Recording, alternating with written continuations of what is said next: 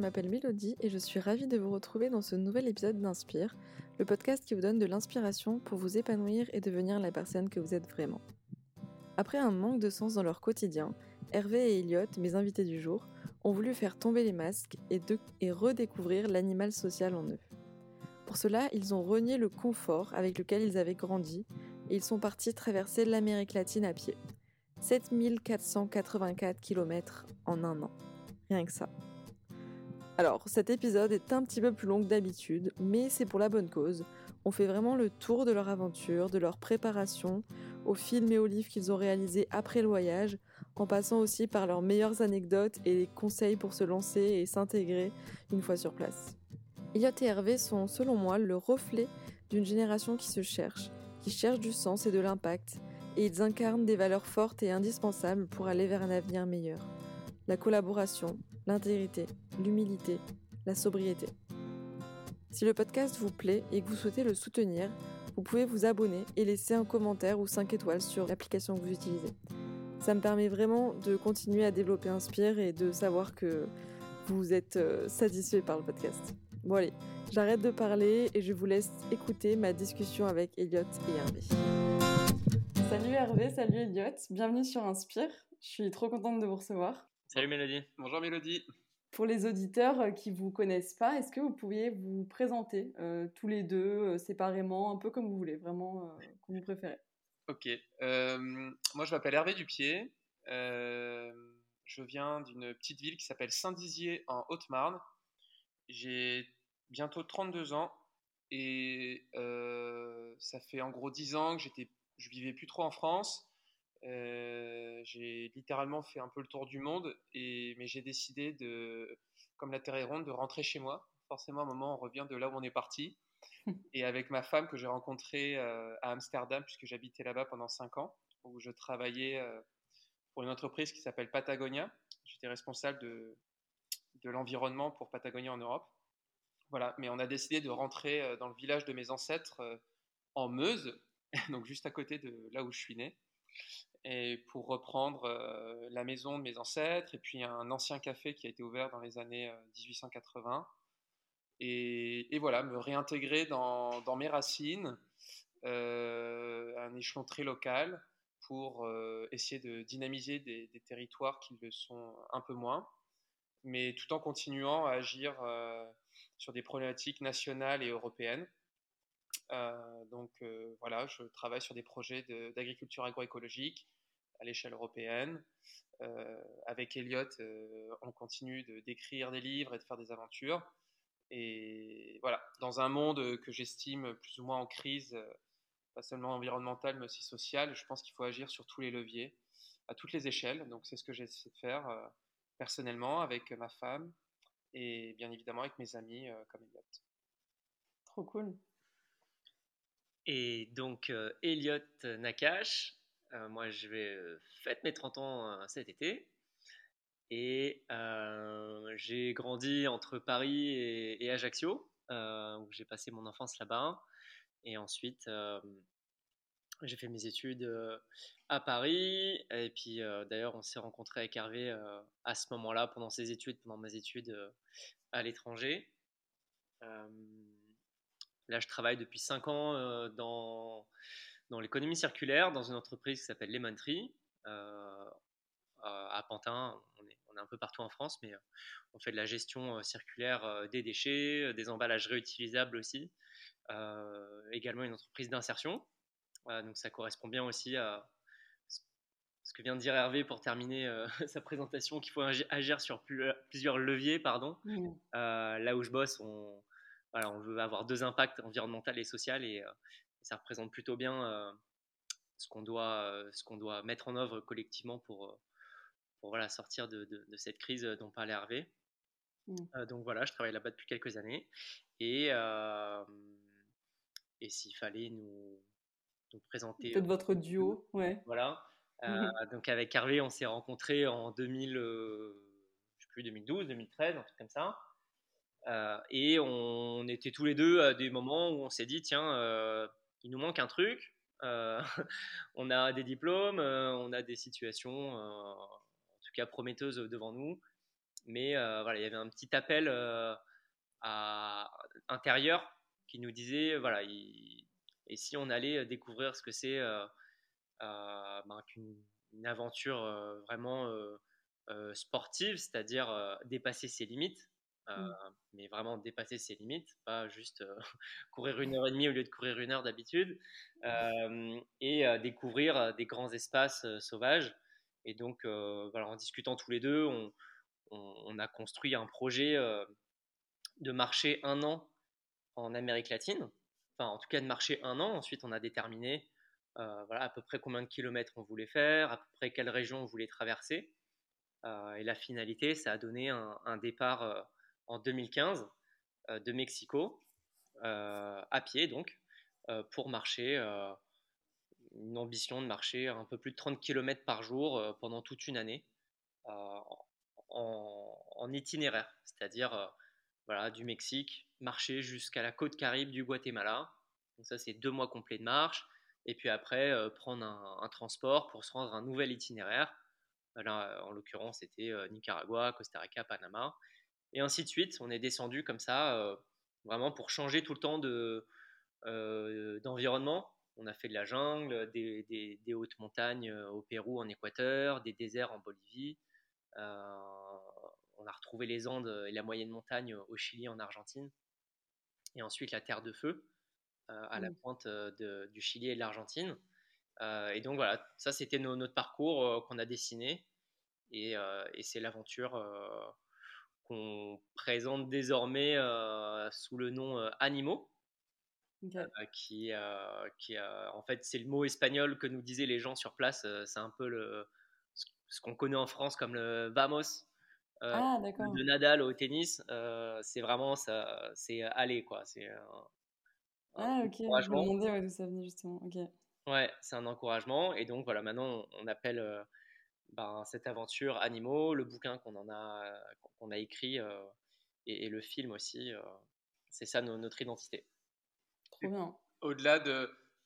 alors c'est vrai que ça s'écrit A-N-I-M-O, mais quand on le prononce juste à l'oral, ce qui est plutôt intéressant, c'est que c'est aussi pour nous, bah voilà, ça nous ramène à, ce côté animal, parce que c'est quand même le trait qu'on a redécouvert en dépassant ses limites, notre côté animal. Au-delà d'être juste social, je pense que dans nos sociétés, on perd ce côté animal, ce côté où bah, parfois il faut avoir faim, il faut avoir froid pour se trouver d'autres ressources, se faire mal pour découvrir un petit peu d'autres pans de sa personnalité. Et c'est mmh. vrai qu'on avait à cœur, euh, euh, aussi bizarre que ça puisse paraître, aussi bizarre que euh, des parents hyper consciencieux, hyper protecteurs, qui ont toujours voulu nous offrir tout le confort, et ben en fait, on a décidé un peu de renier ce confort. C'est peut-être le luxe ultime en fait de se dire, ben, en fait, j'ai tellement de confort que j'en veux plus trop. mais peut-être que c'est aussi parce que certes, on a été super bien éduqués avec des grandes études, mais dans ces grandes études, on n'apprend pas trop la vie. Euh, et, en fait, de se faire mal, de se faire un peu peur, de se faire souffrir, on découvre euh, de nouvelles choses sur sa propre personnalité, euh, sur ce dont on est capable aussi physiquement, mentalement. et, surtout, ça fait tomber le masque social. C'est-à-dire que quand mmh. on est au très fond de ses limites personnelles, et quand on a un ami à côté de nous pour voir comment on réagit dans ces moments, euh, euh, ça développe une certaine forme d'intégrité et aussi une forme de libération, parce que je pense qu'on est très très fort euh, pour mettre des masques à tout moment, trouver tous les stratagèmes possibles pour pas vraiment se dévoiler le plus profond de qui on est. Et c'est vrai que là, de par l'adversité qu'on connaissait un peu chaque jour, et eh ben, tous les masques, tous les stratagèmes que met en place un peu notre cerveau, notre éducation, on va dire, ils sont presque innés, je dirais, et eh ben, ils tombent. Et toute la différence, en fait.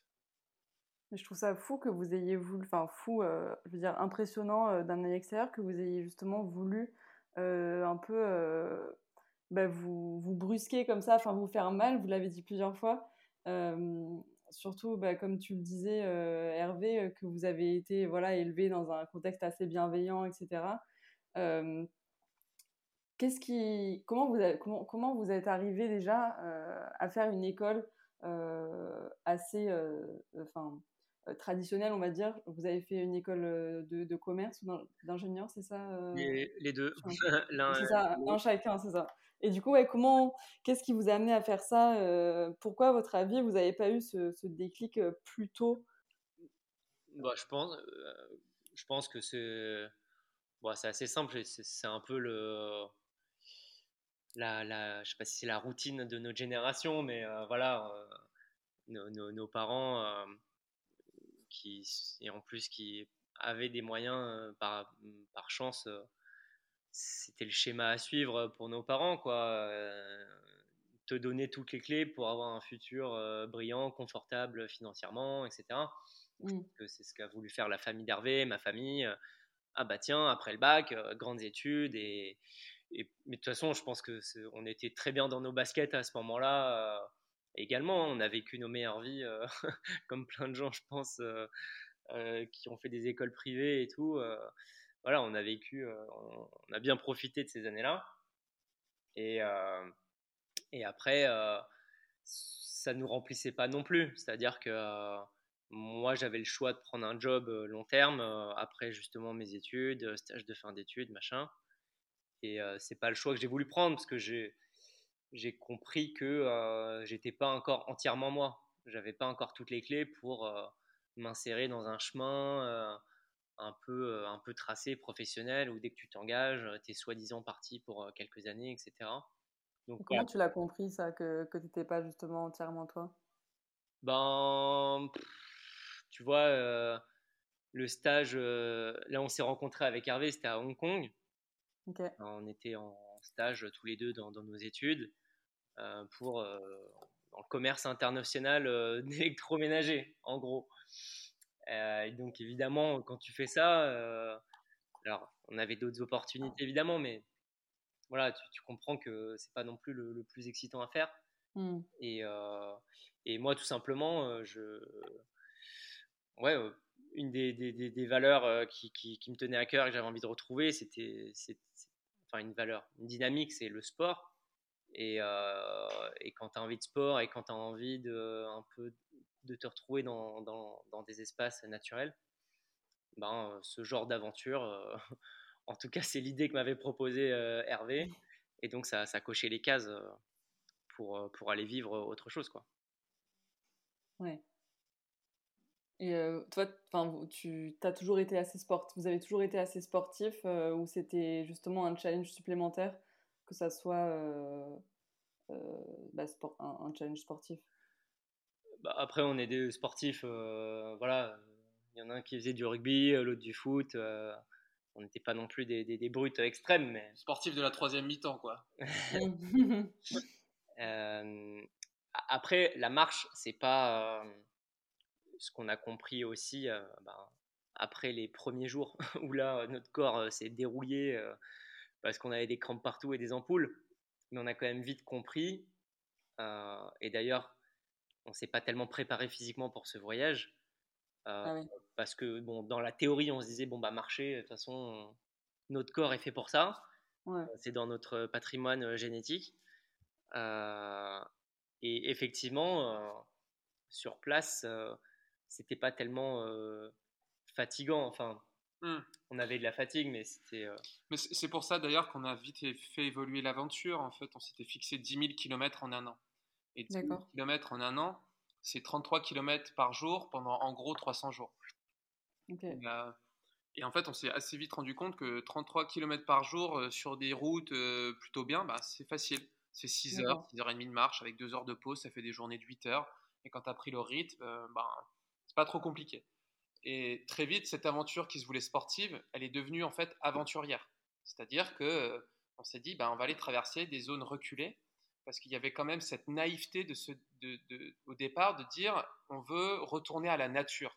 Alors, mm. je ne saurais pas vous définir la nature, en fait, parce que ce concept a complètement évolué, en tout cas pour nous deux. Euh, et, et, et, c'est vrai que de côtoyer, on va dire, des, religions, des, des régions reculées, euh, bah là, tout de suite, ce côté aventurier, donc où euh, les dangers sont différents, la planification est différente, on apprend beaucoup plus euh, sur les environnements qui nous entourent, sur les populations indigènes. Euh, il y a des interactions qui sont, euh, qui sont décuplées. avec l'environnement. donc oui, c'est vrai que ce switch d'une aventure sportive ou d'un défi sportif pardon, vers un défi aventurier a eu énormément de conséquences sur comment on a vécu cette année. Oui, parce que ça, ça s'est fait un peu en fait au fil de, du chemin. mais vous, est-ce que vous les aviez préparé enfin, Tu disais que physiquement, vous n'étiez pas spécialement préparé. Mais est-ce que vous aviez préparé, par exemple, le chemin, les, les logements, etc. Ouais, ouais, ouais. on a fait une petite vidéo YouTube de, de, comment on arrivait à se diriger. Parce que là, pour le coup, on est parti de Mexico City. On a pris la dernière, le, le terminus du métro et on a commencé à marcher. Et donc les gens hallucinaient. Vraiment, ils hallucinaient. on passait dans des chemins, des tout petits chemins, des trucs de traverse. Et les gens ils disaient Mais qu'est-ce que vous foutez là quoi? Ah ouais. Euh, et, en fait, on a préparé grâce euh, à Google Earth. Et en fait, Google Earth te permet de voir physiquement sur les images satellites de Google Earth les chemins. Et, et euh, grâce à un petit outil de Google Earth, qui est une espèce de petite règle, eh ben, tu peux tracer sur ce chemin et cette petite trace rouge, mmh. c'est en fait un ensemble de points GPS géolocalisés. Et on rentrait cette, euh, euh, cette trace dans un GPS. Et on avait donc notre GPS euh, chaque jour allumé avec des points de repère en disant bah voilà, à 10 km, il y a un village, là, il y a sûrement une source d'eau. quand on traversait des déserts, on était extrêmement vigilant sur ok, où sont les sources d'eau, où sont les potentiels villages, les potentiels ravitaillements. Et donc, ça a été quand même une planification assez lourde. Euh, alors, on a planifié nous-mêmes. Après, on utilisait des traces GPS existantes. Euh, en tout cas, oui, c'était un voyage aventurier parce qu'il y avait une préparation qui sortait du, clairement du guide de routard. Oui. Ah oui, c'est fou. Bah parce que justement, dans votre film, quand vous êtes au milieu des montagnes ou au milieu du désert euh, blanc, là, je sais pas comment ça s'appelle, mais je, je, me suis demandé ouais, vraiment comment c'était possible de savoir où vous alliez, quoi, à part avec une boussole. Donc, c'est bon, de ça, bon de savoir que, que c'est possible de préparer en fait l'itinéraire en avance grâce à Google Earth. ce, qui, ce qui est marrant, c'est que mmh, cette trace GPS, donc elle nous donne, comme a dit Hervé, des points de repère, elle nous donne aussi les kilomètres entre tous ces points de repère, elle nous donne le dénivelé, elle nous donne bah, la direction évidemment. Et donc on, savait, en tout cas on savait où on allait géographiquement, mmh. mais on savait pas où on allait vraiment. C'est-à-dire que le chemin, ça se trouve, il était impraticable, la rivière qu'on avait prévu de traverser, ça se trouve, bah, il y avait un courant de dingue. Euh, mmh. Ces paramètres qui font que, bah, évidemment, c'est des surprises tous les jours. Euh, c'est comme, euh, comme quand on montre une belle photo en fait du voyage. où on peut tous rester comme ça ébahis dans la photo. Et nous, ce qu'on dit souvent, c'est que bah ouais, sur la photo, tu vois pas le vent, tu vois pas qu'il fait froid, tu vois pas toute la galère pour arriver à ce point de vue, etc. Donc euh, voilà, c'était euh, c'était planifié, mais euh, évidemment avec son lot de surprises. Ouais. et comment a réagi votre entourage du coup quand vous leur avez annoncé que vous allez partir et au moment où vous êtes parti ben, ça nous ramène à, ce que tu disais sur pourquoi on est parti. Et moi, je l'exprimerais comme je disais, mon éducation, elle m'a pas appris la vie. Et c'est vrai, l'éducation, ça s'apprend pas par matière. Euh, la vie, ça ne s'apprend pas par matière. Euh, et, on est quand même dans des schémas assez euh, sclérosés. Bon, sclérosés, c'est peut-être négatif, mais en tout cas, des schémas qui sont incomplets. Des schémas qui ne prennent pas en compte les relations entre les éléments. Mm. et, et, moi, je ne saurais même pas comment l'exprimer, mais en tout cas, je savais qu'il me manquait quelque chose, très instinctivement. et je savais néanmoins qu'à chaque fois que je voyage, voilà, assez naïvement, c'est un, peu, un peu bébête, mais le contact avec les autres, euh, et puis ce contact avec la nature, je sentais qu'il me manquait, tout simplement. Donc j'ai vraiment écouté un peu un appel du cœur. Mmh. Et j'ai eu vraiment l'impression que c'était la première décision de toute ma vie, clairement. En, effet, quand tu as un contexte familial euh, très bosseur, des gens qui se sont pour le coup saignés pour que tu puisses faire des grandes études, c'est difficile en fait. C'est quand même une assez grande pression de remettre un peu ce schéma en cause. Donc quand tu dis qu'après tes grandes études, moi j'avais travaillé deux ans en Autriche, après voilà, tu étais sur la trajectoire et tu dis bah attends en fait moi je vais marcher un an en Amérique latine. Bon ben tu es un peu le hippie de service, qu'est-ce que c'est quoi le délire? Donc ça a été pris avec évidemment respect, et mes parents et ma famille en général ne m'ont pas dit non, tu pars pas. Euh, t'es grand garçon, tu fais ce que tu veux, mais il y a quand même une forme d'incompréhension. Euh, parce que c'est lunaire. Ouais. pas forcément envie d'être astronaute, mais euh, j'ai quand même envie de me découvrir. Et, et, je pense que ça passe par cette redécouverte de qui nous sommes en tant qu'animal. et comme le disait Elliot, on a 3 millions d'années en gros d'ADN en tant de l'espèce Homo qu'on a complètement oublié. Euh, ce côté chasseur-cueilleur, ce côté on se déplace, on évolue avec notre environnement, on étudie mm. beaucoup notre environnement, ça c'est complètement perdu. Euh, dans, dans, des, dans des vies plutôt citadines, très réglées, on ne regarde plus tous ces processus autour de nous.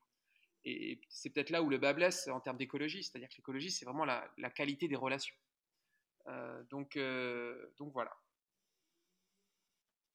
Et pour toi, Elliot, c'était la même chose moi, non, euh, honnêtement, euh, j'ai été très. Euh, enfin, je pense pas qu'il y ait eu tellement d'incompréhension de la part de ma famille. C'était plus de la peur. Parce que, bah voilà, quand tu dis que tu vas dans, dans, dans, ces pays, quand tes parents ils regardent la télé, ou quand tu regardes euh, ministère, euh, tu sais, sur Internet, quand tu vas voyager dans un mmh. pays, tu regardes ce que dit le, le ministère de, bah, rouge. voilà, c'est tout rouge. Donc, euh, donc évidemment, quand c'est tout rouge, en général, tu n'y vas pas. Mais non, c'était un peu de, de, peur, mais honnêtement, ça, ça s'est bien passé et, et j'ai été vachement soutenu et puis je pense qu'on a été mine de rien hyper soutenu par, par nos familles, mmh. par nos potes. Je dirais que de la peur on leur a, on leur a donné. ouais voilà. ouais. Vous pensez que vous avez choisi cette destination un peu aussi euh, justement euh, parce que peut-être vous aussi ça vous faisait un peu peur euh, le peut-être des pays risqués, les paysages vertigineux. Non non franchement. Non. Au début, on s'est dit, ok, bon bah, on marche où? Hein, donc euh, là, on a le globe en face de nous, il n'y a plus qu'à décider. On voulait, en fait, on a eu plusieurs réflexions. La première, c'était de se dire, c'est bien de communiquer avec les gens. L'espagnol, c'est assez proche, c'est assez facile à apprendre. L'avantage de mmh. l'Amérique latine, c'est que tu peux traverser plein de pays, plein d'endroits différents, tu parleras toujours espagnol, à part au Brésil, et bah, pour le coup, c'est une des raisons pour lesquelles on l'a évité aussi. Mais donc, il y avait cette notion, euh, voilà, il faut communiquer, sinon euh, c'est quand même euh, hyper dommage mmh. et potentiellement hyper handicapant. et tous les deux, on connaissait pas du tout cette région. pour le coup, on avait fait d'autres régions du, monde. on n'a pas tout fait, hein, mais, mais ça, on connaissait pas. Et après, le risque, non. voilà, les, les, seuls pays sur lesquels on avait des interrogations et que du coup on a, on a sauté, c'était le Honduras et le Salvador. Euh, mais euh, voilà, du coup, bah, on est allé et on a fait notre itinéraire en fonction.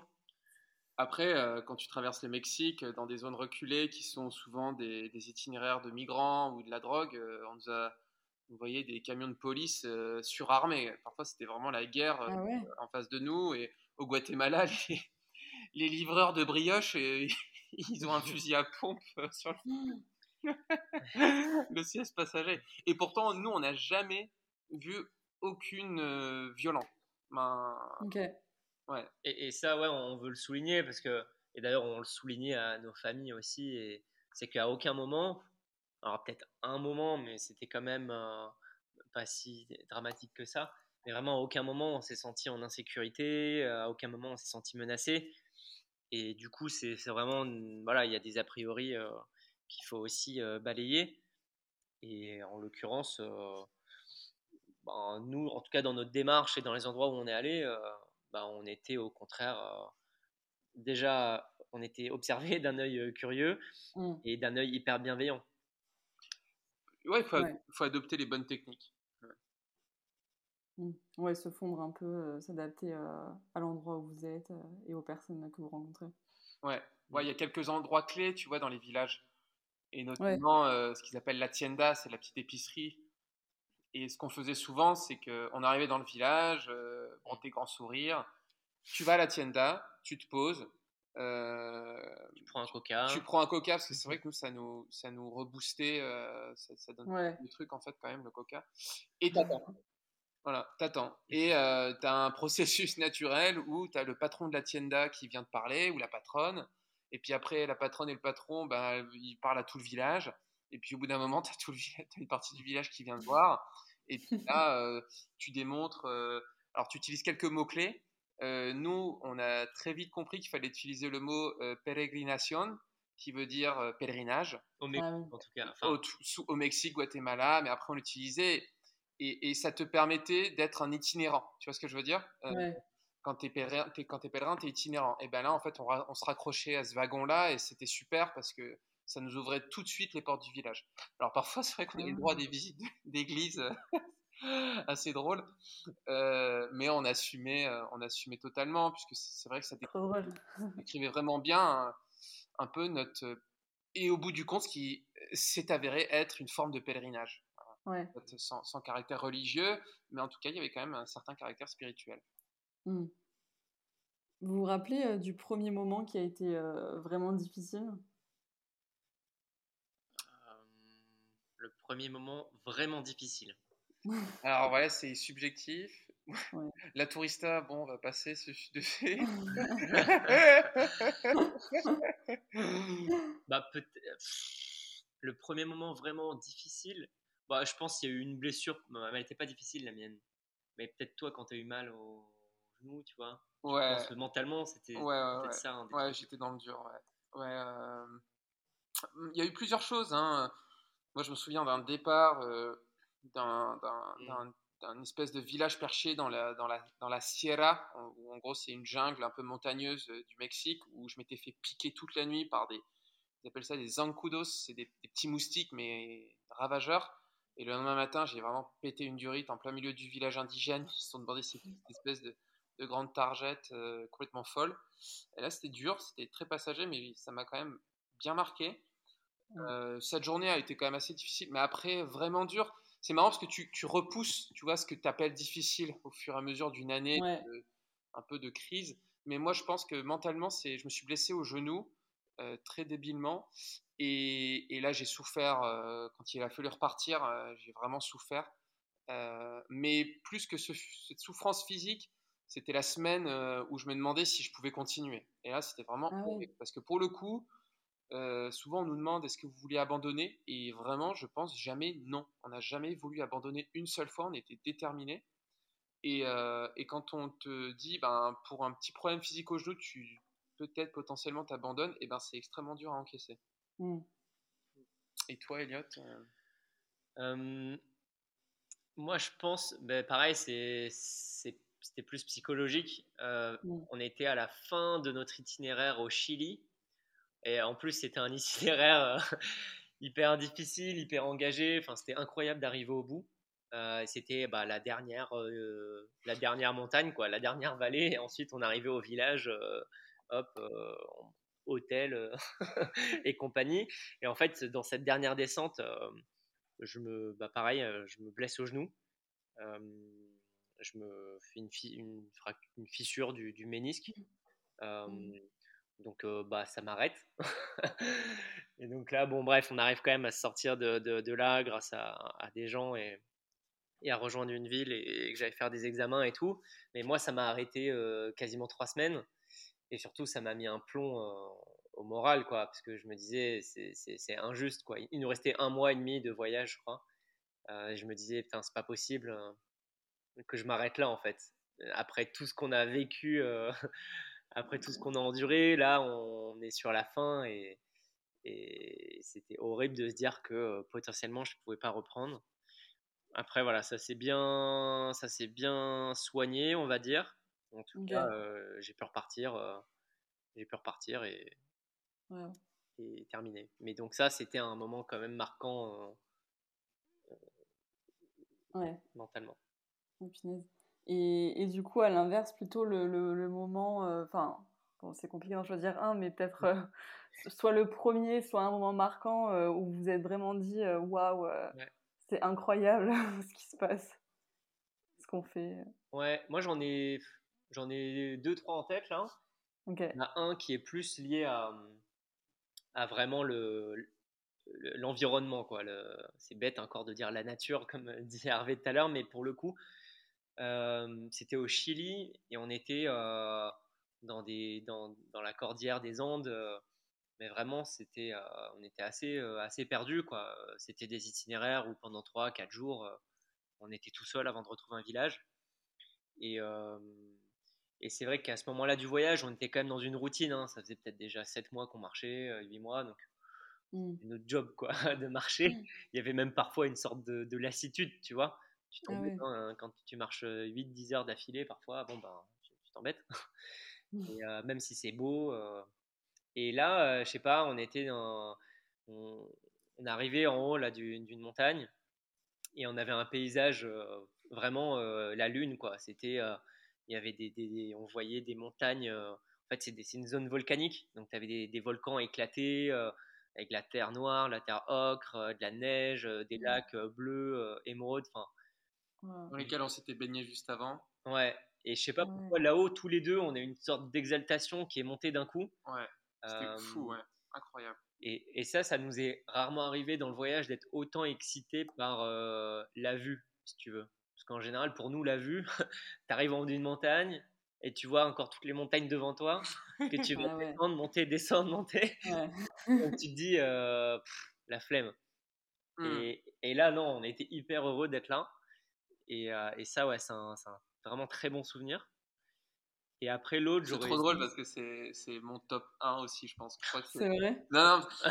c'est trop drôle, Hervé. non, mais le plus drôle, c'est que la veille, on fait un sommet à deux. Ah oui. Euh, franchement, c'était trop drôle. Il y avait des alpinistes, ils étaient là avec leurs crampons, leurs piolets, leurs trucs et tout. Ça s'appelle c'est à 4000 mètres, à un glacier, et nous, on part euh, comme deux, comme deux ploucs euh, avec nos shorts, nos t-shirts sans rien, juste avec un bâton de marche et nos chaussures de, marche. Et on arrive au sommet en même temps qu'eux, alors qu'on est parti beaucoup plus bas. Mais parce que bon, après, tu vois, comme disait Elliot, c'était notre travail, donc euh, on avait une, dingue. Et on n'avait rien ressenti. On arrive en haut, c'était magnifique, ah objectivement, rien ressenti. Et on est redescendu aussi vite qu'on est monté. Les autres, ils ont halluciné. Ils ont dit, c'est qui ces deux types? Et, euh, et, pourtant, le lendemain, bah, tu vois, on continuait et on se retrouve dans ces paysages. Et c'est vrai. Et moi, ce qui m'a vraiment marqué, c'est juste avant d'arriver à, ce sommet là dont parlait Elliot, on s'est baigné dans un lac d'eau pure, cristalline, mmh. dans laquelle tu peux boire, tu vois, directement.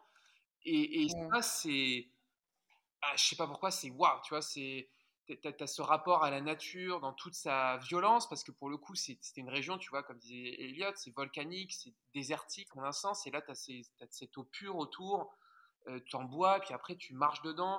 C'est mmh. indescriptible, en fait. Il faut absolument vivre cette, euh, cette espèce de, de rapport euh, à la nature. Et, et, si je dois donner un autre moment, c'était au Pérou, où là, Mmh. On traversait beaucoup de villages en fait dans les montagnes. et, dans les villages, bah, c'est des, paysans, ils ont leurs bêtes, leurs élevages, etc. Et donc, tu as des chiens tout le temps pour garder les troupeaux, évidemment. Mais c'est des chiens, c'est des loups presque, hein, agressivité. Surtout, je sais pas, nous, peut-être on leur, on leur inspirait pas confiance, mais dès qu'on passait un peu loin d'un village ou même enfin voilà, quand on était à certaines distances, on se faisait cramer, puis on avait 15 cabots autour de nous qui essayaient de nous, nous, ah. croquer les mollets. Et vraiment, on était angoissés, quoi. C'était euh, plusieurs jours où, euh, mine de rien, il faut quand même un peu de concentration pour, euh, pour voilà, pas trop être fatigué, continuer de penser. Et puis, quand toutes les deux secondes, par surprise, tu as un chien qui arrive derrière toi pour te croquer, et ben, tu es dans une situation assez stressante. Et donc, euh, voilà, on, était, on en rigolait, quoi, mais euh, on a, ça, nous faisait, ça, nous embêtait. Ça nous usait moralement. Nous usait. Et, euh, et puis, en descendant comme ça d'une montagne, où pareil, on s'était fait agresser toute la journée par les chiens, il y a une dame qui passe en voiture avec ses gamins à l'arrière, qui s'arrête. Elle nous dit ah, Qu'est-ce que vous faites là, les tortues ninja? Parce que sur notre sac à dos, on avait notre, notre couverture, la couverture du sac là, qui est verte, parce qu'il pleuvait. Et elle nous dit venez, venez. Euh, et en fait, euh, on a été accueillis dans cette famille qui s'appelle les Vargas. où là, on était comme les, comme les cousins qui, qui, étaient, qui étaient de passage. Quoi. On était mmh. dans la maison familiale avec la grand-mère, tous les gamins, les frères et sœurs. On a été hyper choyés. Et, et, puis d'un coup, on est passé du tout au tout. Quoi. De, mmh. la misère. Ouais, c'est ça. La misère morale, ouais, c'était incroyable. Et donc, ouais, ce genre de relation là, ça a été, il y, en, a eu plusieurs. Hein. Mais voilà, celle-là en l'occurrence, ils se sont vraiment bien occupés de nous ce soir-là, le lendemain aussi. Mmh. Donc ça, c'est un bon Et puis l'arrivée, moi aussi, il y a quand même l'arrivée où, où je me sentais normal avant le dernier virage. Vraiment, je me dis, c'est encore une journée, quoi. Il fait froid. On était en plein, on était en plein été, donc février, en terre de feu, il neigeait ah sur les sommets. Et on arrive, et dernier virage, et, et là, moi, j'ai éclaté en, sanglots, j'ai pleuré. C'était incroyable. euh, ouais, je pensais vraiment pas du tout. Et avant le dernier virage, j'étais concentré comme d'habitude, normal. Et, et, là, tout a, tout a, surgi. Je pense que c'était toute cette détermination, tout ce qu'on a vécu, tous ces gens, tout, ouais, et, et, une forme de passion qui, qui, qui, tu vois, cette, douleur, cette extase, euh, euh, cette souffrance, et cet émerveillement, et tous ces trucs qui se mélangent, et ben, ça forme des gens passionnés. Ouais. c'est énorme.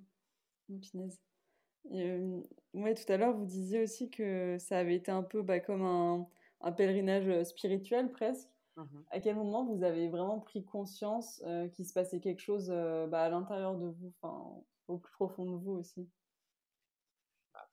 Ben ouais, moi je dirais à la fin. À la fin. À la fin. Mais euh, notre quotidien, c'était vraiment euh, la crise. Euh, bon, on va réutiliser la crise, hein, c'était des micro-crises, mais où manger ou dormir. donc quand ton côté animal est attaqué, il n'y a pas de social. Hein. quand tu as faim, quand tu as froid, quand tu pas d'eau, c'est très difficile de partager avec ton copain et tu es prêt à tout. C'est bon, un peu caricaturé, mais c'est quand même vrai. Et quand ça, ça se prolonge euh, sur une année, parfois, c'est usant. Donc notre quotidien était vraiment dans le présent, de l'action, la, de, de, de, la journée, de ce qui va se passer, donc une forme quand même euh, très rapidement de professionnalisme pour trouver les, bonnes choses. Et mais c'est vrai que une fois qu'on est rentré, on a dû digérer. Euh, on a dû digérer énormément de choses. donc on a dû digérer, ok, qu'est-ce qui nous a amené au bout de cette aventure? Comment, comment ça se fait qu'on n'a jamais voulu abandonner? On nous posait tellement souvent la question qu'on ne savait pas forcément pourquoi répondre non plus. Mm. Euh, mais je pense que, on dit souvent, c'était la qualité de notre relation à deux avec Elliot qui nous a porté, euh, et la qualité de la relation avec tous ces gens qu'on a rencontrés.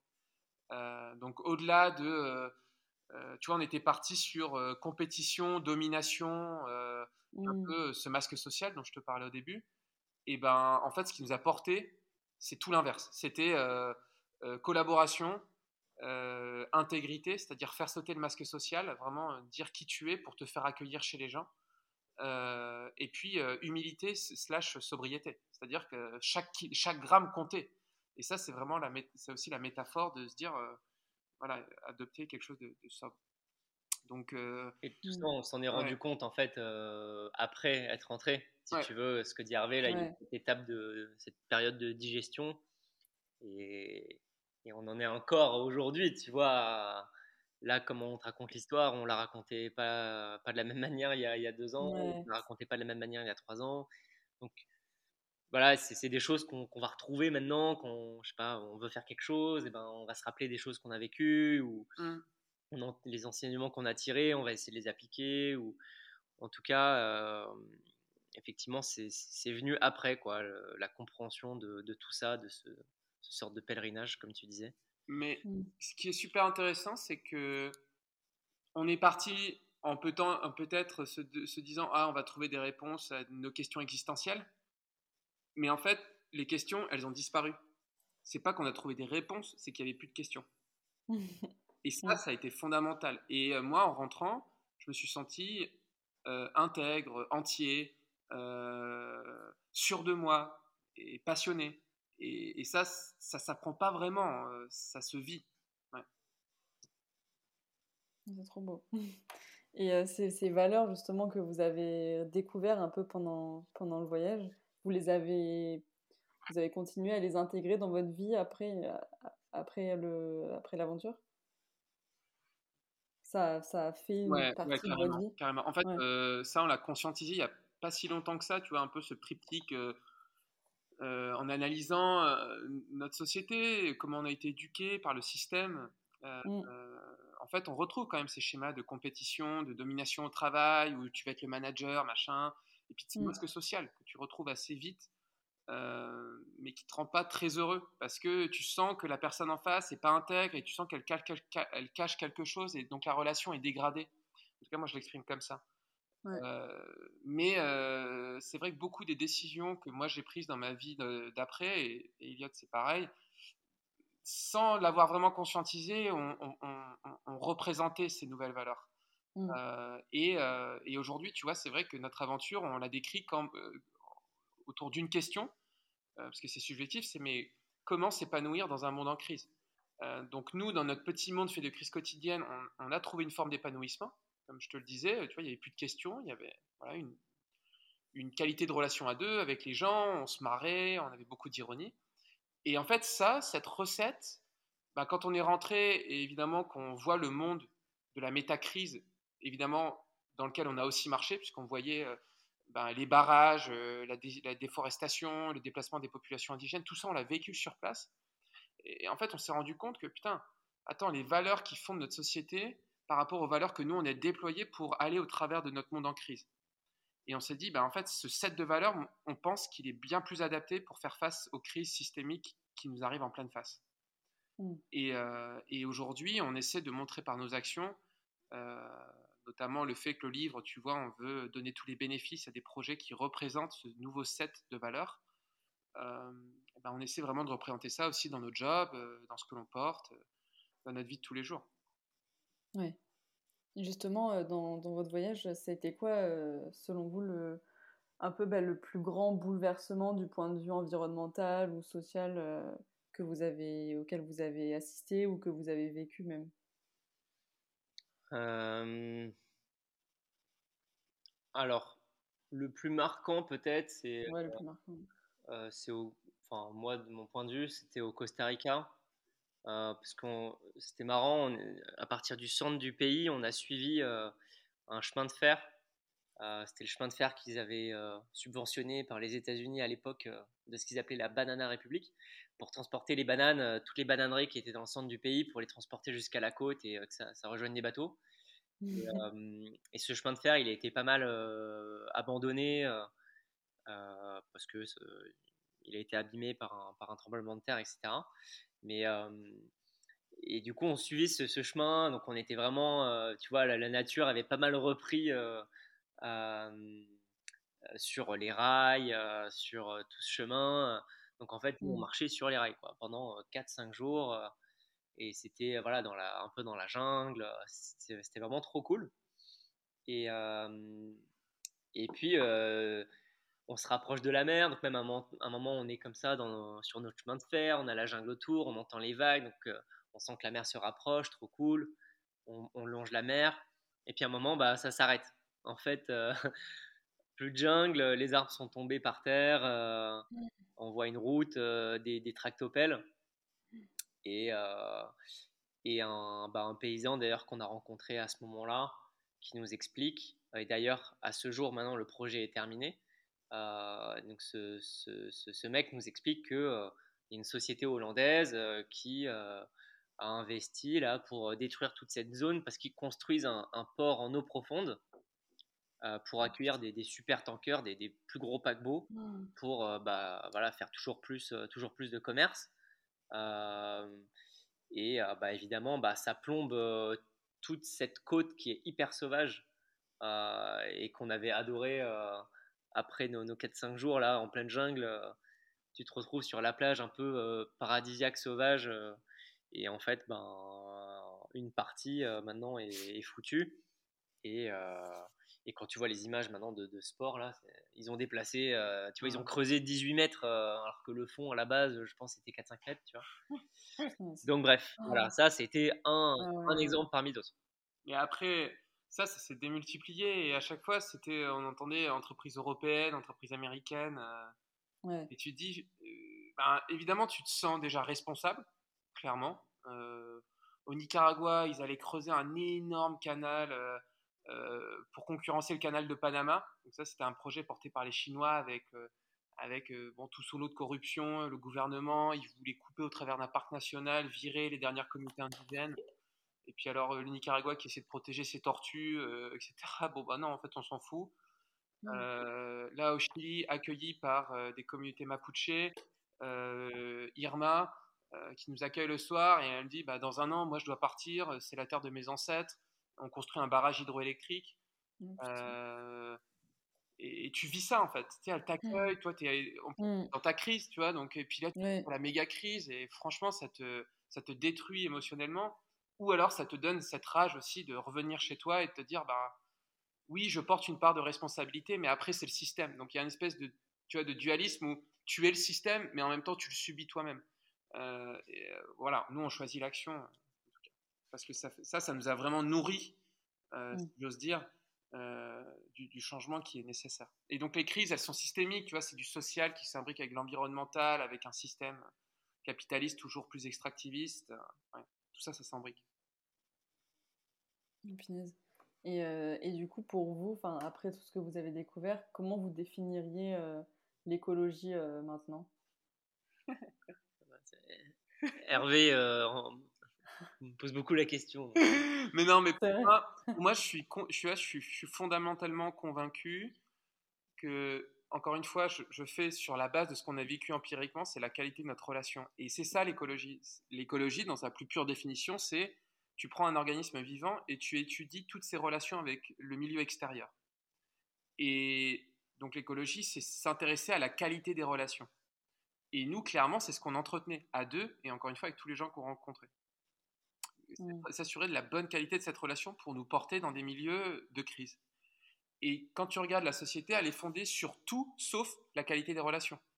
Mmh. Elle est fondée sur l'accumulation d'objets inertes.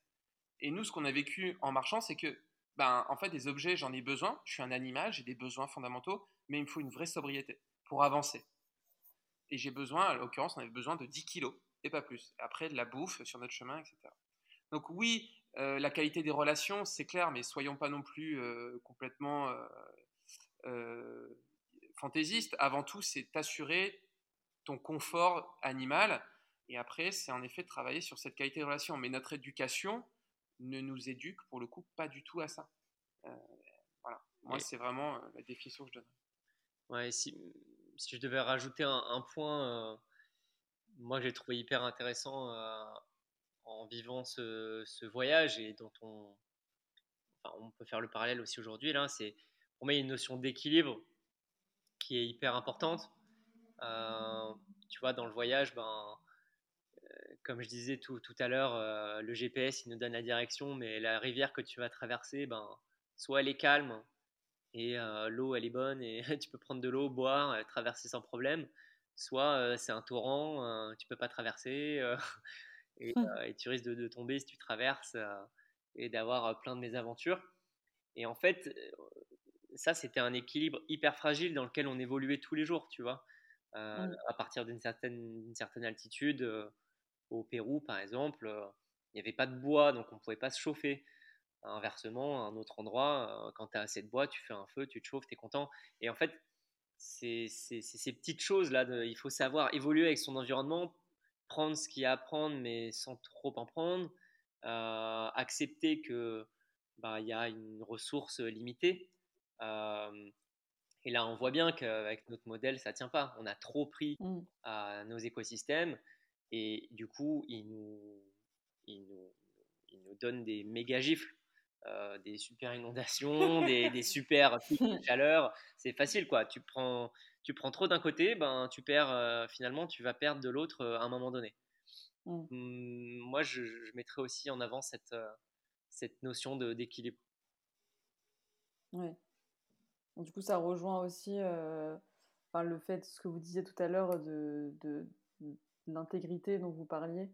Et, et, je me demande justement, parce que bah, après, du coup, vous êtes un peu retourné dans ce système finalement donc euh, chez euh, euh, Lemon, Lemon Tree, c'est ça? Ouais, Ouais, alors.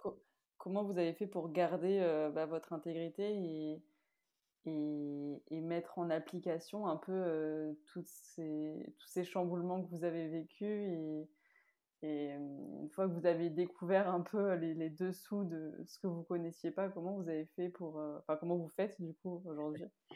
Ouais, bah avant de, de, répondre vraiment concrètement à la question, c'est ce qu'on fait depuis le début, on n'arrête pas de tourner autour, mais faut, on est quand même très euh, comment dire, très au fait qu'on a encore beaucoup de contradictions, tu vois. Mmh. Ce qu'on dit souvent, c'est que ce voyage-là qu'on a fait, ça représente vachement aussi le, problème de de, de, de, notre vie en Occident, tu vois. On est des gens euh, avec, on a eu beaucoup de facilité.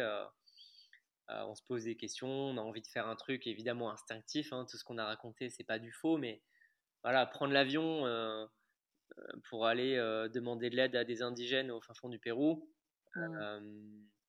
ça fait partie aussi du problème, tu vois. donc ça, c'est ce qu'on se dit aussi.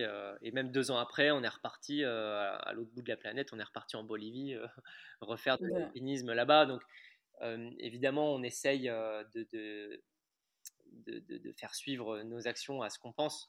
Mais voilà, je pense qu'il ne faut pas oublier que, et nous, et tout, tout, le monde aussi, voilà, on, veut se donner du mal pour faire les choses bien. On a encore pas mal de, contradictions, évidemment.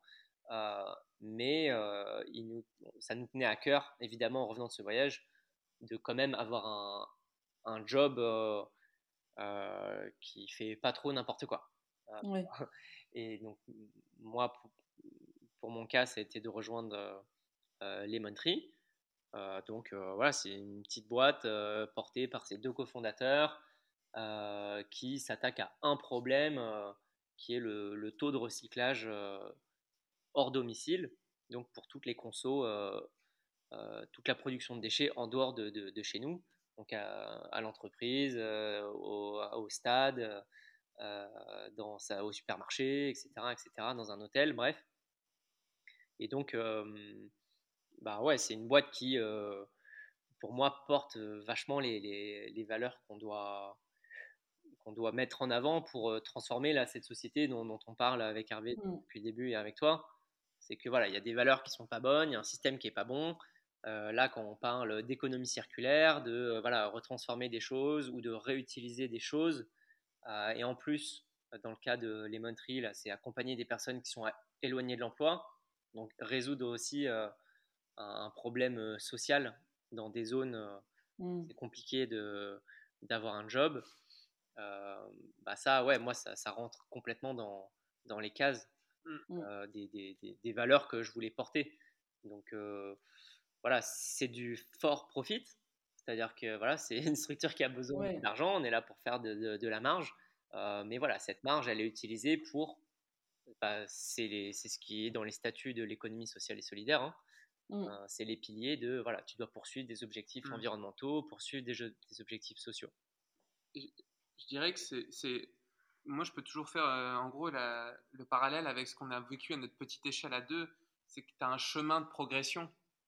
Euh, tu peux pas demander à un système de changer du jour au jour. Quoi. Donc, nous, on a été éduqués par, un système pendant 25 ans. Euh, déconstruire aussi nos propres schémas de pensée, notre propre éducation, garder le meilleur, euh, faire évoluer ce qu'on pense ne pas être en adéquation avec les crises qu'on est en train de vivre, ça prend énormément de temps. Euh, à un niveau personnel, à un niveau familial, à un niveau de l'entreprise. Aujourd'hui, on est dans un modèle euh, à dominance, euh, dominante capitaliste. voilà. Belle dominante. Voilà, belle dominante. On, peut se dire, ok, est-ce que ce modèle, on peut le changer? Mm. Moi, j'ai rejoint Patagonia, qui a été précurseur dans l'activisme des entreprises ou comment voir une entreprise euh, comme une partie intégrante de la société qui va au-delà juste de la finance et qui est là pour euh, donner des bénéfices sociétaux et environnementaux à, nos sociétés. Mmh euh, donc ça reste évidemment une utopie, une chimère presque, mais bah voilà, il faut se fixer aussi, je dirais, des, des, des, utopies, un peu comme nous, on s'était fixé l'utopie de marcher 10 000 km. Bon, au bout d'un moment, on a mmh. réussi. Donc il y a vraiment un processus et c'est vrai qu'aujourd'hui, moi je vois beaucoup de gens qui voudraient une solution à tout tout de suite. Bah non, ça n'a jamais marché comme ça. c'est on marche en terre inconnue, on avance à tâtons, bah, on a un GPS, mais comme on a dit aussi, tu vois la métaphore, c'est ça te donne une ligne directrice, mais ça te dit pas tout ce qui va se passer. Mmh. il faut être résilient et cette résilience, nous en tout cas à deux, on l'a trouvé dans encore une fois cette, cette qualité de relation. Parce qu'à mmh. plusieurs, l'intelligence collective de l'homme, c'est créer des choses extraordinaires. Euh, et donc on peut, c'est pas tant les courbes de carbone et, euh, mesurer euh, exactement chaque truc, c'est se rendre compte qu'il faut qu'on fasse confiance à notre instinct de là il y a quelque chose qui cloche. Mm. Et seul au milieu de cet îlot, si on pense qu'en choisissant avec notre carte bleue notre consommation, on va résoudre tout, ben non, évidemment, quand, quand tu es tout seul, enfermé dans un système, euh, c'est pas comme ça que tu fais changer le système. C'est c'est grâce à la collaboration, c'est grâce à une intelligence collective que tu arrives à, petit à petit transformer des systèmes. Euh, le mmh. problème, c'est qu'aujourd'hui, on arrive euh, face à des euh, murs, ou plutôt des, énormes fossés, qui vont pousser le débat de plus en plus vers une polarisation. Quoi. Avec, avec la vision globale que vous avez un peu maintenant et, votre expérience dans le monde professionnel, dans votre ouais, votre vision un peu de, tout, le système euh, et, du fonctionnement euh, bah, plutôt capitaliste. Comment vous imaginez euh, l'avenir, je dirais, disons en 2030, un avenir un peu idéal, utopiste, pour rêver un peu, mais bon, quand même réaliste. Comment vous, pouvez imaginer quelque chose qui fonctionnerait? Bah, je pense que si on, prend là des, choses qui existent déjà, il y a quand même beaucoup de. Mine de rien, on peut ne pas se reconnaître dans ce qui se passe euh, politiquement, euh, mais euh, on peut peut-être se reconnaître dans ce qui se passe au niveau des citoyens. et encore, je dis ça, j'en suis pas très proche, mais il y a quand même beaucoup de mouvements qui font beaucoup de choses à des échelles locales, que ce soit mmh. des, jardins partagés, que ce soit des associations de, de sensibilisation, euh, euh, que ce soit aussi bien pour l'environnement ou pour le, pour le social. Hein. Euh, en fait, il, se passe quand même plein de choses au niveau des citoyens. Et c'est ce que disait Hervé, c'est une sorte d'intelligence collective.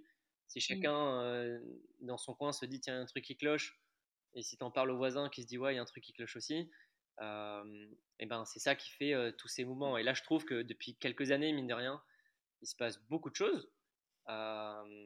et, et, toutes ces initiatives, je pense qu'elles finiront par, par, porter leurs fruits. même si, même si c'est pas allé au bout, on a quand même eu une convention citoyenne mmh. pour le climat. Enfin, il y, a quand même, il y a quand même des choses qui bougent. Donc en 2030, mmh. ce qu'on peut espérer, c'est que tous ces mouvements là, citoyens, ils, pullulent, qu'ils continuent de se structurer surtout qu'ils aient une voix euh, forte euh, euh, pour les, bah, les gros industriels qui, mine de rien, tiennent beaucoup de manettes. Mmh. Et donc, eux. T'es pas dans un jeu vidéo hein, Ouais. Non, mais voilà, donc après, ouais, les, les grosses boîtes, aujourd'hui, ben, elles essayent de se transformer. Alors, soit tu peux dire que c'est du greenwashing, soit tu peux dire que, bon, bah, de toute façon, c'est elles qui tiennent les rênes. Donc, si on les mmh. accompagne pas, toute façon, euh, mmh. elles ne changeront pas. Donc voilà, ça c'est pas évident, moi aussi je trouve. Euh, dans, on a évolué là dans le monde professionnel, tu travailles avec des grands groupes. Euh, à la fois tu dis c'est trop bien, on monte des super projets. À la fois tu te dis c'est quand même une goutte d'eau par rapport à tout ce qui à tout ce qu'ils font de, de, mauvais. Mmh. Mmh. Donc ça, ça, ça avance tout doucement. Moi j'espère que ça va accélérer. Et c'est ce qu'on peut souhaiter pour, euh, pour moi, 2030, tu vois, il y a 10 000 ans, l'agriculture euh, euh, a été inventée, on s'est sédentarisé, début des civilisations, et en gros, début de nos problèmes. et, ou en tout cas, ça a été l'émergence de l'Anthropocène dans lequel on est aujourd'hui. Et je suis fondamentalement convaincu que dans une société aujourd'hui qui va exponentiellement vers des crises systémiques, euh, biodiversité, climat, toutes, vraiment toutes. Tu regardes les systèmes Terre, euh, les limites planétaires, elles sont toutes euh, en train d'exploser. Et pour moi, je pense que c'est au travers de, de l'agriculture qu'on peut renaître, ou en tout cas évoluer. revenir à la base de cette, ce dont on a besoin en tant qu'animal social. on a besoin de bouffe, on a besoin d'eau fraîche, et après on a besoin de cette sociabilité qui, qui, nous fait. Et le modèle agricole actuel, il est représentatif de la société, concentration des pouvoirs sur la chaîne de valeur, dans quelques gros agroalimentaires, un système de subvention complètement déconnant. Et je suis certain qu'on peut refaire une économie territoriale, alors à définir ce que c'est un territoire, ce que c'est un territoire culturel, géologique, écologique, au travers de ces fermes, ramener des gens vers la paysannerie, euh, et rebâtir une société euh, où euh, une forme de sobriété qui sera aussi à définir se met en place avec voilà, ce lien social très fort dont parlait Elliot, ces collectifs de citoyens. Et mmh. je crois que nos civilisations sont nées grâce à l'agriculture et elles devront évoluer grâce à un nouveau modèle agricole qui, qui, remet en place, qui remet en place des écosystèmes vivants en fait et de plus en plus. ouais. Toi, c'est ce que tu fais un peu maintenant, en fait. Euh, ouais. Ouais, ouais, ouais. je, travaille beaucoup sur ces, sur ces thématiques. Euh, l'énergie, l'agriculture, j'ai beaucoup travaillé chez Patagonia. J'ai aujourd'hui quitté Patagonia pour, plein de raisons. C'est, une myriade de, raisons qui, m'ont fait quitter cette boîte que, j'adore, hein, avec des valeurs que j'essaie de, pratiquer le, tous les jours. Euh, mais voilà, j'ai quitté pour essayer aussi de, humblement contribuer à la transformation de, ma région qui est la Haute-Marne, la Meuse. Quand on parle de problématiques énergétiques et, agricoles, euh, c'est une très bonne représentation euh, Meuse, Haute-Marne et, ces pays, mmh. ces régions. Trop cool, trop, cool. Je voulais quand même euh, revenir sur, sur un petit point de votre aventure, parce que vous n'en avez pas beaucoup parlé mais vous avez fait un film et écrit un livre après ce voyage. Déjà, pourquoi Qu'est-ce qui vous a donné envie de, de, partager en fait? Enfin, J'imagine de partager tout ce que vous avez appris, mais vous pouvez nous en dire un petit peu plus? Oui. Alors, en fait, en, en rentrant, de, en rentrant du voyage, en rentrant du voyage, on a euh, participé, euh, on s'est rapproché d'une association qui s'appelle Au bout du monde, une association de, voyageurs qui se réunit, qui parlent, qui donnent des conseils. Euh, c'est vraiment très cool. Et ils organisent des festivals, des rencontres un peu partout en France. Et, du coup, assez vite après être rentré, on a participé à plusieurs de leurs événements où on avait la parole. Euh, et, donc, on a commencé à montrer quelques images du film, à expliquer euh, ce qu'on avait vécu.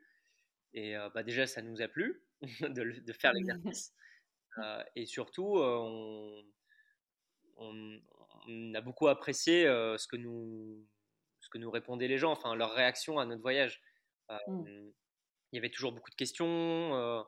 les gens aimaient bien aussi bah voilà, notre binôme, comment on racontait l'histoire tous les deux. Et, donc ça, c'est un point qui nous a, mmh. nous a fait dire, bon, bah, peut-être que l'histoire vaut la peine d'être racontée euh, un peu plus largement.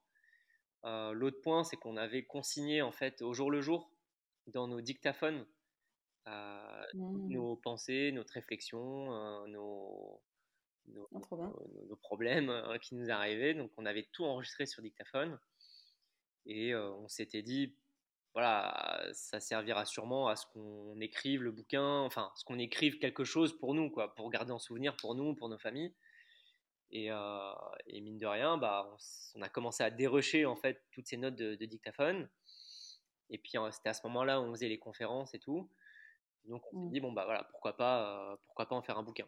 Et donc après on a, montré nos photos, nos photos, tout le monde nous a dit ouais elles sont trop cool alors qu'on avait on n'avait aucun euh, talent de photographe, on a montré ces images aussi.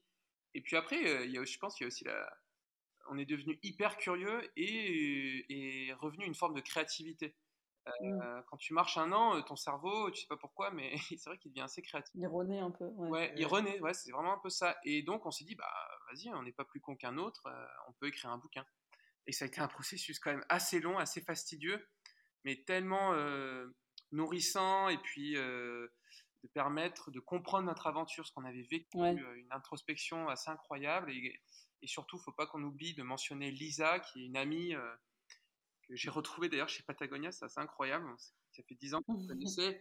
Et, Lisa, je on lui a parlé un peu de notre binôme, notre aventure. Elle fait c'est trop cool et c'est une, une illustratrice de talent et elle a, euh, elle a passé des, centaines d'heures sur ce bouquin euh, à faire euh, une couverture, à, mettre en forme aussi avec toutes ces photos. Tout le monde dit ah, votre récit est bien, mais vos photos aussi, elles sont super, super jolies. Vous devriez faire quelque chose d'un peu hybride.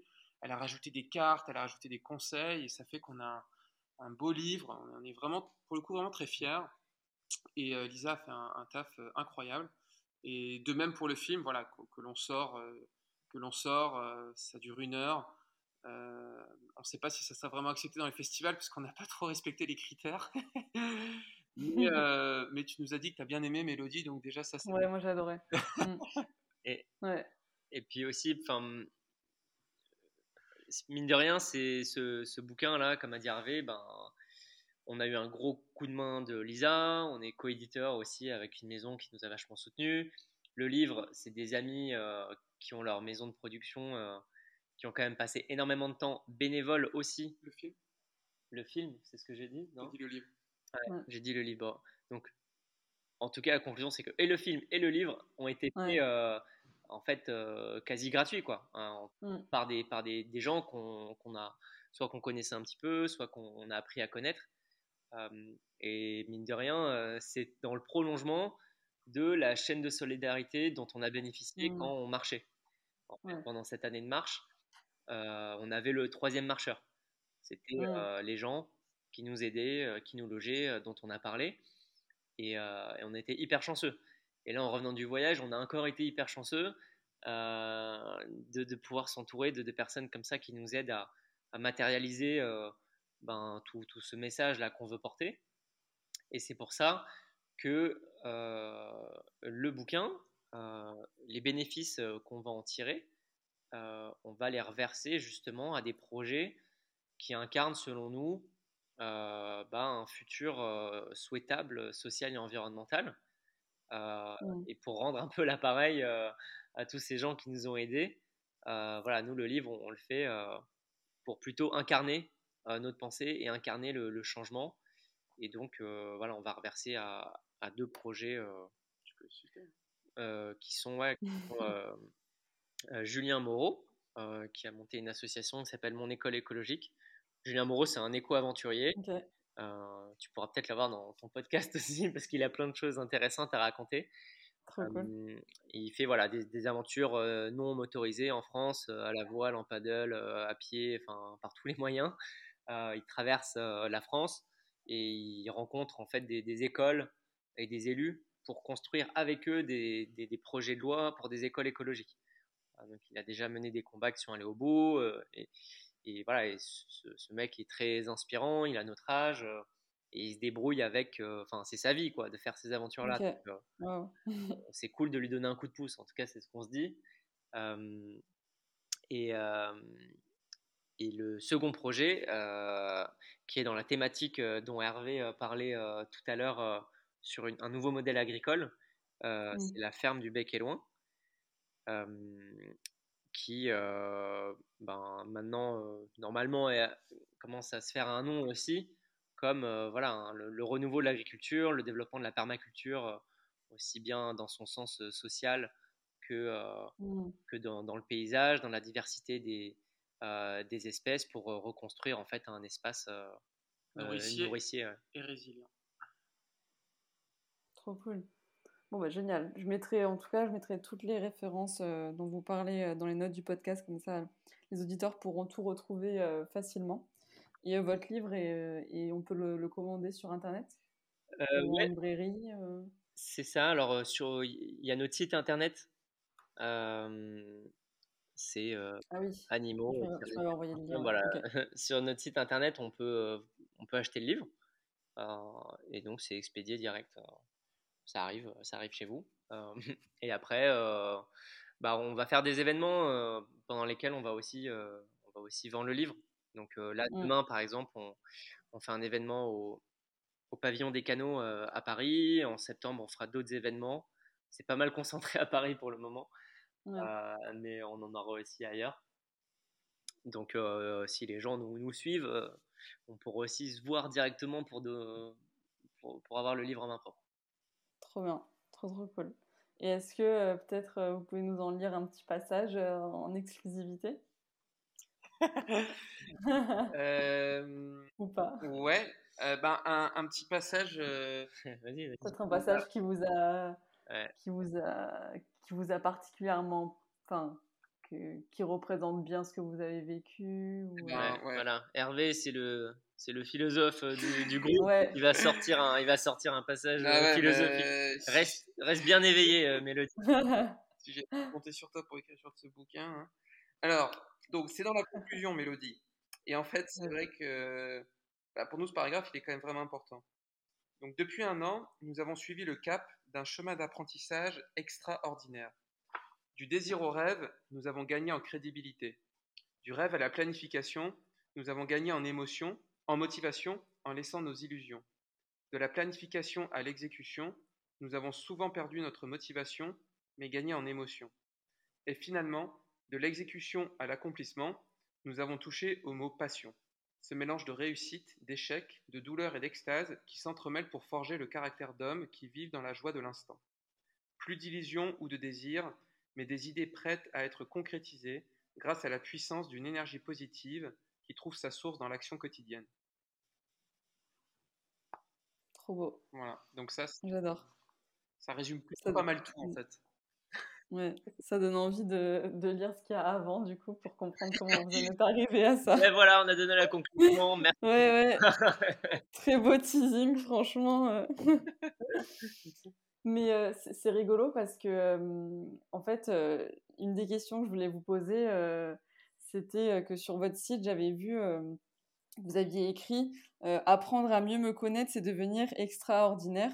Et justement, là, tu, tu l'as dit à nouveau, devenir extraordinaire. Et je voulais te demander, enfin, vous demander à tous les deux, qu'est-ce que qu'est-ce que c'est en fait d'être extraordinaire et, et, en quoi ça, ça, permet de se connaître mmh.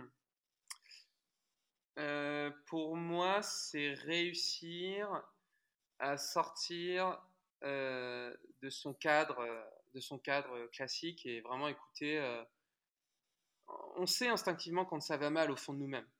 Euh, quand on n'est pas à notre place, quand on sait qu'on fait du bullshit, euh, quand euh, tout ce genre de, choses. Et réussir à prendre des décisions pour changer ça, c'est vraiment le plus dur. Et ça, je pense, bon, c'est un petit peu radical, mais ça touche toutes les couches de la société, qu'on soit très riche ou qu'on soit très pauvre. Mmh. on a tous un cadre dans lequel on se sent jugé. et, savoir réussir à exploser ce cadre et tirer, avoir confiance en soi pour le faire, euh, c'est le début d'une vraiment d'une grande aventure. Euh, et, euh, et, à partir de là, on prend des décisions qui peuvent être complètement lunaires pour notre entourage. Et en ce sens, on est extra-ordinaire. Mmh. Et, et, pour nous, ça a été, bah, en tout cas, je veux dire pour moi, ça a été libérateur. cette marche, elle a complètement changé notre référentiel, notre logiciel, nos valeurs, ce en quoi on croit, ce que l'on fait. Euh, euh, ça nous a amené à l'alpinisme avec Elliot et ce qui nous permet de continuer à cultiver un peu ce côté animal. Euh, super important. donc ouais, quand on est dans ces environnements, on se sent à deux là extraordinaire. On se sent mmh. extraordinaire en toute humilité, mais mmh. c'est pour nous ouais, ouais, réussir à suivre aussi banal que c'est, mais réussir, réussir à suivre son propre chemin, bon, en, le cas, en, l'occurrence, on a vraiment fait un de un an là, c'est vraiment ça, quoi. Mmh. C'est une belle métaphore. Non, franchement, ça, ça, répond bien à la question que je me posais. Et, euh, pardon, j'ai oublié de dire, ça se fait jamais seul. Il faut toujours se faire accompagner sur ce chemin. C'est-à-dire que bah, là, nous, on l'a fait à deux. Euh, il faut toujours trouver des appuis morale plus que monétaire ou plus que des trucs euh, matérialistiques. Non, il faut trouver les gens sur qui on peut s'appuyer. Et on en revient à cette qualité de la relation. Il y a des relations, euh, tout à l'heure vous nous avez parlé de la, la femme qui vous avait accueilli, enfin la famille qui vous avait accueilli comme les cousins dans la maison. Est-ce qu'il y a d'autres rencontres qui vous ont vraiment particulièrement marqué pendant ce voyage? Oui, il y a au Chili, en Terre de Feu. on a été reçu. Ouais, c'était un village où il n'y avait pas grand monde, et puis du coup, nous, on va, on va toquer aux portes comme d'hab. Et, et donc, il y a, y a ce type qui se pointe avec un grand sourire, qui met la main devant pour, nous, pour, pour serrer, pour serrer la main d'Hervé, pour serrer ma main. Et, et en fait, il nous a pris comme ses fils, quoi. Mmh. et, et ouais, on, a fait de la cuisine avec lui, on est allé pêcher, il nous a logés. Et, ah, c'est lui que vous montrez dans le film à un moment avec qui vous pêchez, c'est ça? Ouais, ouais, exactement.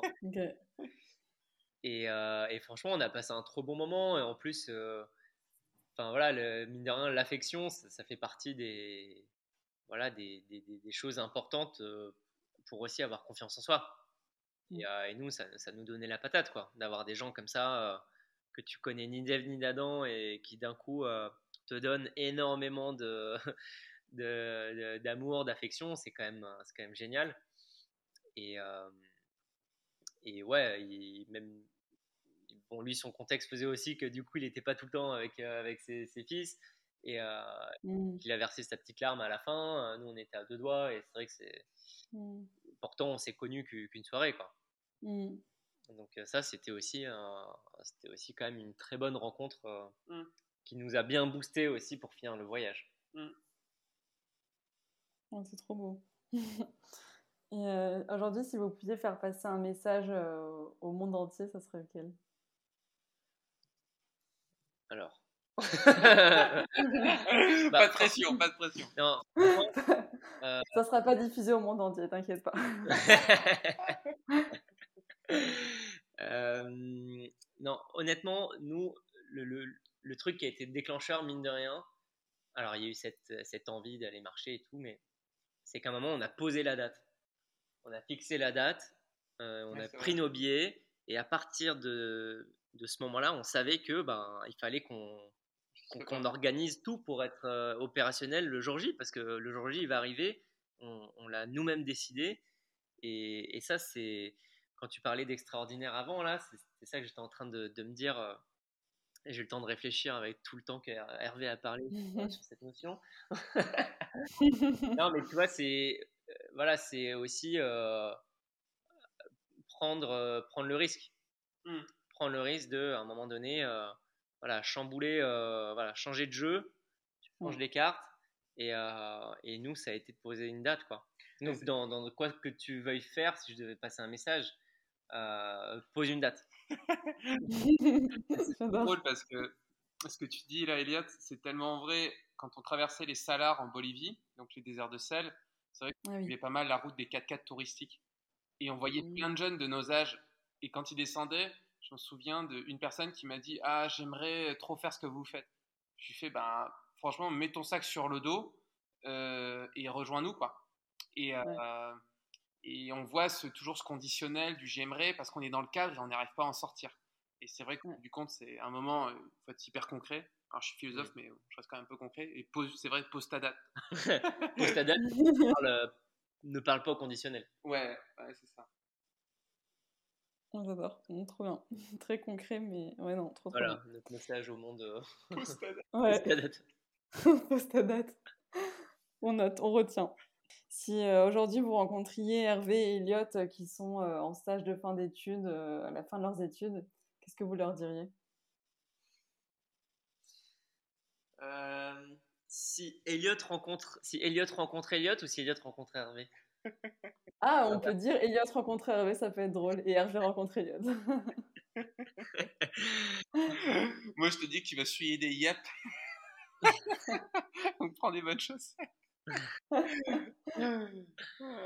Euh, ouais, je sais pas trop, euh, je sais pas trop quoi répondre à cette ah, question. Ouais, personnellement, vraiment, hein, en toute honnêteté, euh, souvent je me pose la question, ouais, un, peu ce genre de question. Mais cette marche, elle, moi en tout cas, elle m'a épanoui.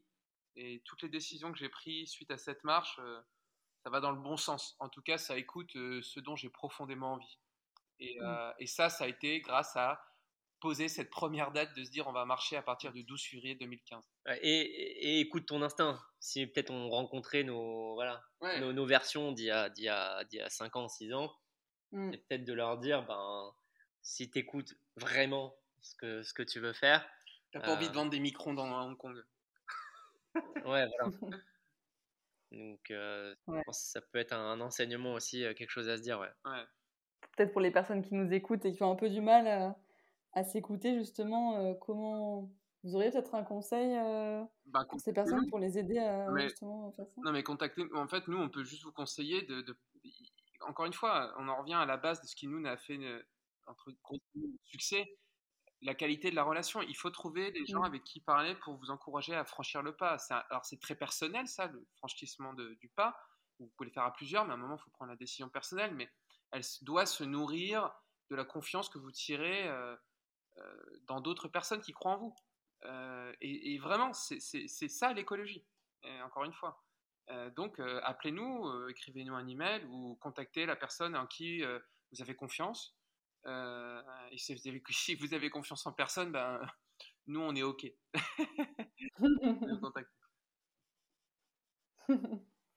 Trop cool. Du coup, je vais vous poser la question signature du podcast. Qu'est-ce qui vous inspire, vous aide à grandir et à devenir la meilleure version de vous-même au quotidien? Je dois avouer, eh, c'est pas pour, c'est pas pour lancer des, des fleurs euh, à Hervé, mais et, euh, du coup on l'a répété déjà mille fois. Euh, ouais, notre binôme, trop bien. mais euh, mais ouais, moi Hervé, c'est un type qui m'inspire. Allez, c'est bon, Mélodie coupe le micro.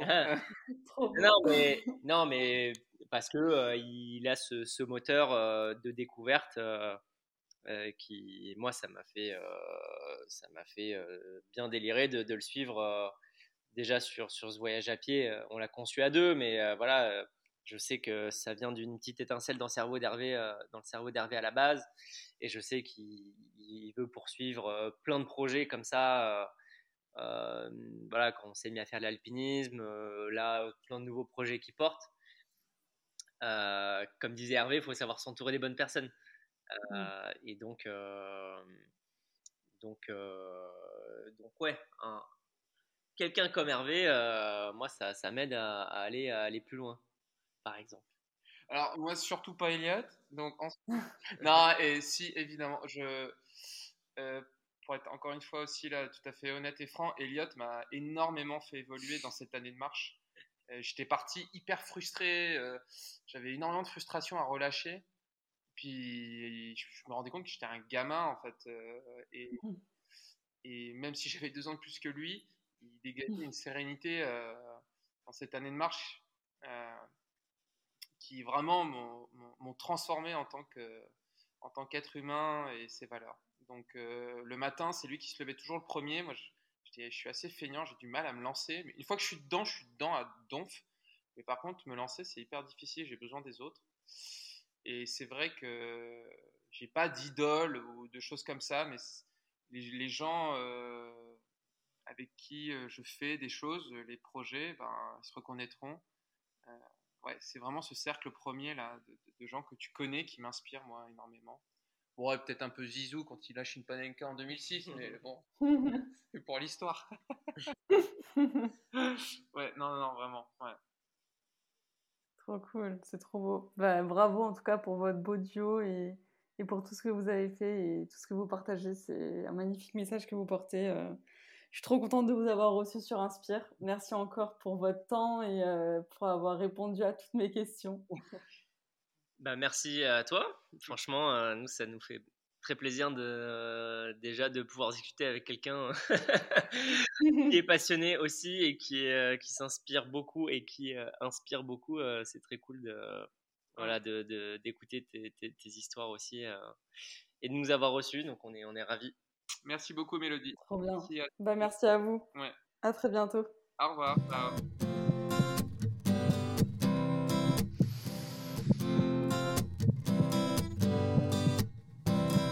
Merci d'avoir écouté notre échange jusqu'au bout. S'il vous a plu, vous pouvez nous écrire sur Instagram à Elliot, à Hervé ou à moi pour nous partager vos ressentis, vos questions, etc. Vous trouverez toutes les informations relatives à leurs projets animaux dans les notes du podcast. Et puis, n'hésitez pas à partager l'épisode à un aventurier dans l'âme à qui il pourrait parler. Quant à moi, je vous dis à très bientôt pour le prochain épisode d'Inspire.